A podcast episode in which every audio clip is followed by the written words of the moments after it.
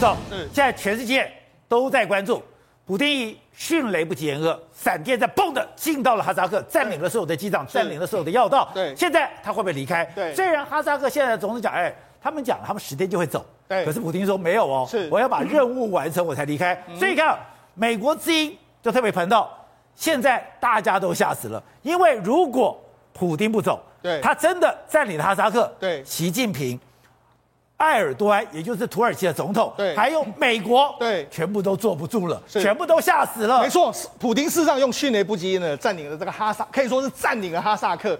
之后呢，他现在到底要不要退兵，要不要撤军呢？他没有给出一个承诺。虽然哈萨克总统说啊会啊，他们完成任务就会走，但是以普丁的个性，真的会离开吗？他过去进入这个乌克兰或者进入很多地方，他都是站着就没有离开啊。可问题他不离开的时候，周边有三个国家目前就开始紧张起来。第一个国家是美国，为什么美国会很紧张呢？事实上，哈萨克在这个建国没多久的时候呢，独从从苏联独立出来，他找了很多美国的公司啊。那他有个哈萨克有最大的油田，目前百分之五十的股份呢，是这个雪佛兰，百分之二十五的股份呢是埃克森美孚石油，哈萨克国营公司是二十五趴，也就是说美国的油田在这边很多啊，占了七十五趴。对，那最大油田在这个地方，结果没想到，哎，现在现在这个资产到底会怎么样？会不会被俄罗斯收走？所以为什么这个布布林肯会出来说，哎，照到过去的经验呢，他可能就站着就不离开，他也很担心他自己的利益会被不会不会弹掉。另外一个就是中国，中国我们讲过。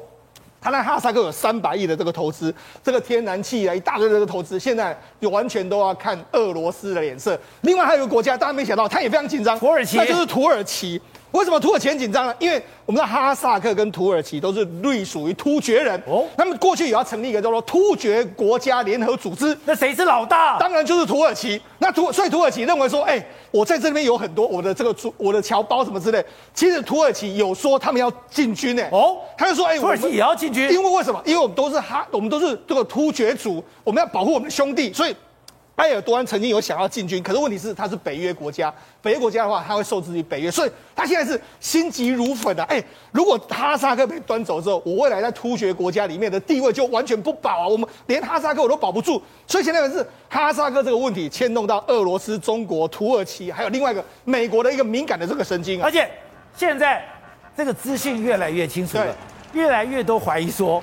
从头到尾，对，搞不好都是普丁搞的。对，你在讲什么颜色革命？对，那只是混乱这个耳目而已。是，因为他居然，我们讲了，他的空军不特战队，对，空降师马上进来的，对，他的大型装甲马上进来了，对，更夸张的是，他马上动用无人机，是，也就是他用他的无人机，对，用他最希望的战车，对，他在最短的时间马上把哈萨克所有的通讯全部截断，而这个动作。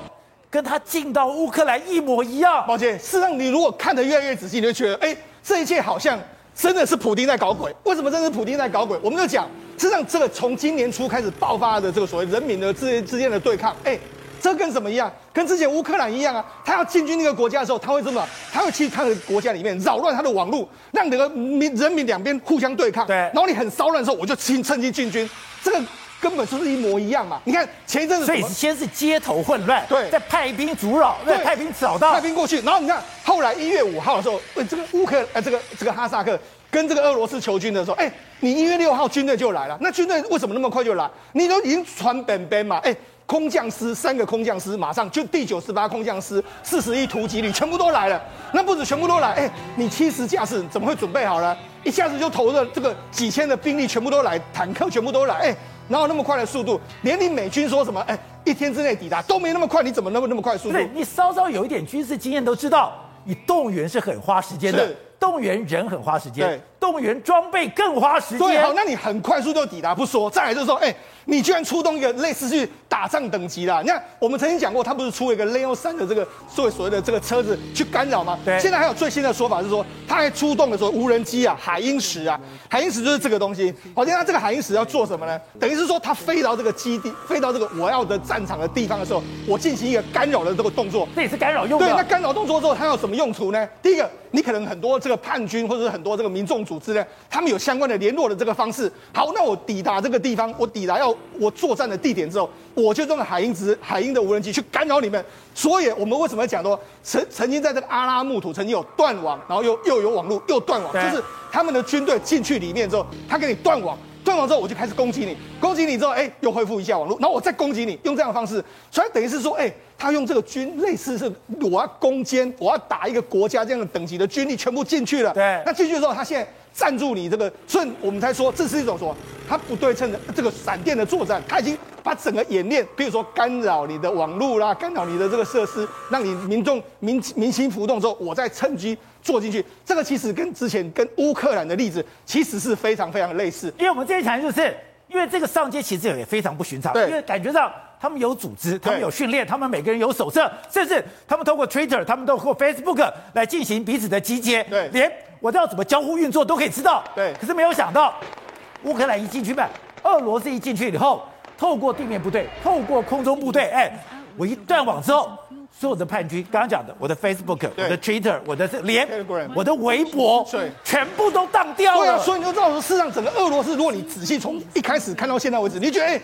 他的步骤都非常的清楚，非常仔细，而且迅雷不及掩耳，快到什么？快到连中国连反应的时间都没有，美国连反应的时间都没有，各国都没有反应时间，我就美国美国都吓傻了，我就已经占领了哈萨克。那我占领哈萨克，现在看我要怎么办？我现在坐拥那么多国家，譬如说像土耳其也非常这个想要跟我谈。那那你知道这一次最尴尬为什么是习近平？抱歉，那习近平在整个这个中俄罗斯军队进去之后，你知道他打电话给谁吗？他打电话给白俄罗斯的卢卡申科。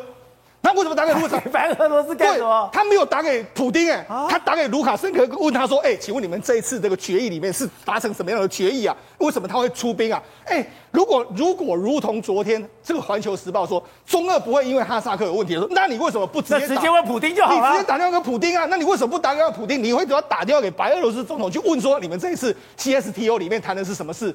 所以他告诉你，在这个如果你一直看到目前为止，你会觉得这个里面的。”后这个所谓内幕真的完全的非常是不单纯。好，董事长，我觉得今天哈萨克这个事情会变成了一个国际政治的教案，它真的是计中计谋中谋。一开始一定有一个力量，不然你这些上街的人怎么会有组织？你这些上街的人怎么会有手册？这些上街的人怎么会知道要串联？可是。俄罗斯怎么会这么突然的知道事情会发生？你的部队已经准备好了，你的装备已经准备好了。五号提出求援，六号你的三个空降师，你的地面部队就马上出动了，而且进来了以后，他可能就不走了。第一个哈，俄罗斯的部队进到这个哈萨克，哈萨克的这个计划，我请问你，他们是不是早就做好了？看起来早就做好了，Plan A、Plan B 早就坐在那边了嘛。他这个一定是长期的演习，长期的、长期的在在他国家里面不断的在预演这种工作。对，周遭的每一个国家的侵入计划，通通都有做嘛。就跟我们今天台湾要做的是说，如果共军来来台来来攻击的话，我们也有很多计划都做在那边了。然后解放军要帮攻打台湾的这个计划也是一大堆啊，对，都已经做好了。这个每一个他是拿哪一套方案出来玩而已嘛。那这些东西每一个国家都有。那俄罗斯是跟美国一样，是长期在作战的国家，他怎么可能没有做这个计划的？这第一个事情。然后还有这里面，我们我们上讲过，这四十四十五旅，四十五旅有一次是重重要的，他就是你讲网络部分以外，还有侵战部队，他的部队的厉害就是专门在做这种侵入战的。对，这情报早就收集好了。他当时去打克罗宾克里米亚，就是他们去打的。是，哎，下去就马上几天就控制住情况了。哎他们对他们最有利的地方下去下手，因为这个，因为哈萨克人基本上这个这个现在目前攻击的这个区域人，通通讲俄国话，对，都讲俄罗斯语啊，语言上面一点障碍都没有。是哦，控制他完全控制。难怪他们在讲中国跟俄罗斯去控制全世界的能力的时候，他们讲美国跟俄罗斯有一个能力，他们不管在哪里打仗，他都有能力派一个部队马上跟当地沟通。他说中国是没有能力派部队。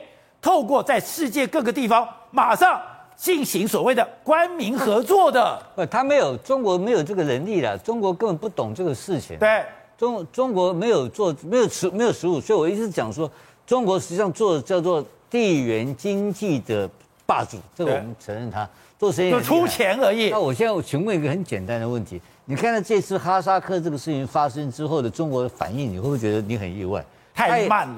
不是太慢，他完全被动的，他一点参与的空间都没有。没错。现在请教一个很简单的事情：哈萨克是不是他所谓的一带一路的重要的投资？当然呢、啊，它最大的转运站就在霍尔果斯，就在哈萨克啊。哎，是它重要的能源的供应国，对不对？没错，所以有密切的关系，而且还有地缘政治上的这个跟他哈萨克、新疆等等的一些复杂的因素，他居然一点反应的能力都没有。所以你见的这个普普丁对他们的下手是多狠，你知道吗？根本我就赶紧信到，我就跟你干了。他会通知你吗？没有通知。那你看，结果王毅还在事后问说：“哎，需不需要我们来？我的维和部队可不可以进去？对，我还有特种雪豹部队可以进去。”你都不理你。我跟你讲，他总共出多少人？说两千零三十个人就进去就干完了。今天已经已经下半旗了。你说俄罗斯只派了两千三百个人，两千零三十个人，两千零三十个人，两千零三十个人，两天就把你解决掉。所以早就是有预案在那边要做这个工作，这是第一个，我们就不用怀疑他这个他的效率的效率的多高了。所以说，俄罗斯每天都在想着打仗，他每天想着我在哪里打仗，在哪里打仗的时候，我的人要怎么派，他随时都在准备。而且第二个事情，据说他这个前总统了，就是拉扎尔巴耶夫啊。目前他现在八十一岁了，对，目前人在莫斯科养病，不控制在手上了嘛，对不对？然后现在的麻烦在哪里呢？他现在新的政府、新的内阁，他还是有个政府嘛，他把前面内阁解解散掉，换换了一个新的内阁。这个新的内阁这一批人的官员，就我我我我举李登辉这个例子，现在所有的官员经过他们这个这个拉扎尔巴耶夫三十年的统计情况之下，都是他的人嘛。对，你换来换去还是他的人。这普京知不知道？当然知道，当然知道嘛。所以要怎么样才能解决问题呢？一定是要把这个头要抓在手上，要把它整个这个要经过五六年的清理清理才能够解决掉。所以国际的这个所有的在这些这些国际对对阿哈萨克研究人认为说，下面一个被干掉的就是这个托卡耶夫，因为一般这种过渡型领袖啊，他一定会一定会被换掉嘛，他顶不住嘛。你在换的过程当中就会出现新的制度嘛。那普京对你这个不满意嘛？普京一定会搞出一套新的东西，让它变成一个完全亲俄政权嘛？这个完全亲俄政权，这个所以美国人受不了，美国人不可能接受啊！因为搞我都通通没有了，他的美美商在前面所投资的石油公司投资了几百亿也怎么办？这个问题都通通要解决啊！那俄罗斯会让你来玩吗？当然不会啊，通通不给你，所以他会通吃掉。通吃的情况之下，这个变成美为了埃为了哈萨克的事件。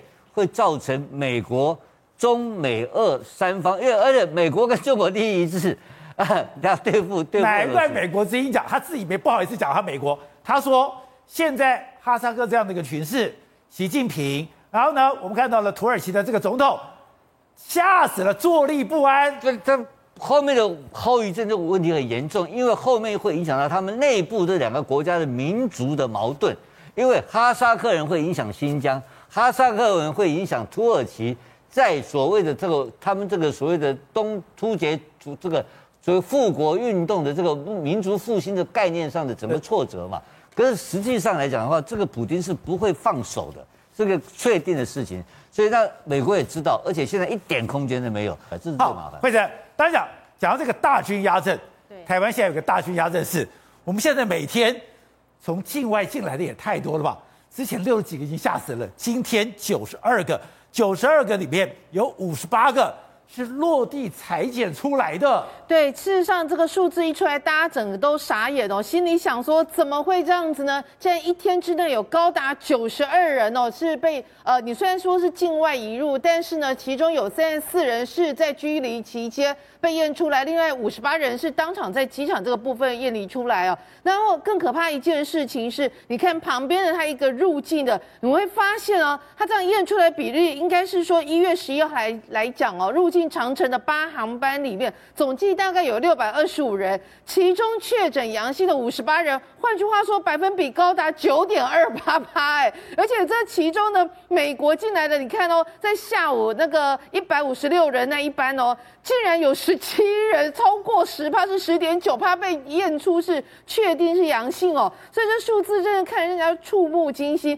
再来一月十二日，因为我们知道哦，从昨天这个状况，后来那个他们现在那个 PCR 相关的机器已经又增加四十台来突破一百台哦，就运的那个验的速度更快。最后呢，你发现今天的大概早上为止的有六个航班，六个航班总计有两百八十七人，两百八十七人里面就有十六人是确诊阳性哦，所以大概是五点五七八。这个数字随着下午的那个人数越来越多，可能还会再提升哦。那不管是大概五趴多或者是十趴，这个数字其实都是。非常高，高到一个不可思议的地步。你知道世卫竟然提出一个警告，他警告什么？他说如果那个 Omicron 再按照现在的进度下去的话，竟然两个月之后会有半数的欧洲人全部都可能会确诊。诶，到目前为止，今天美国已经确诊案例是高达一百三十五万例，一天全世界确诊的案例竟然高达三百万例哦，这个速度实在是非常惊人。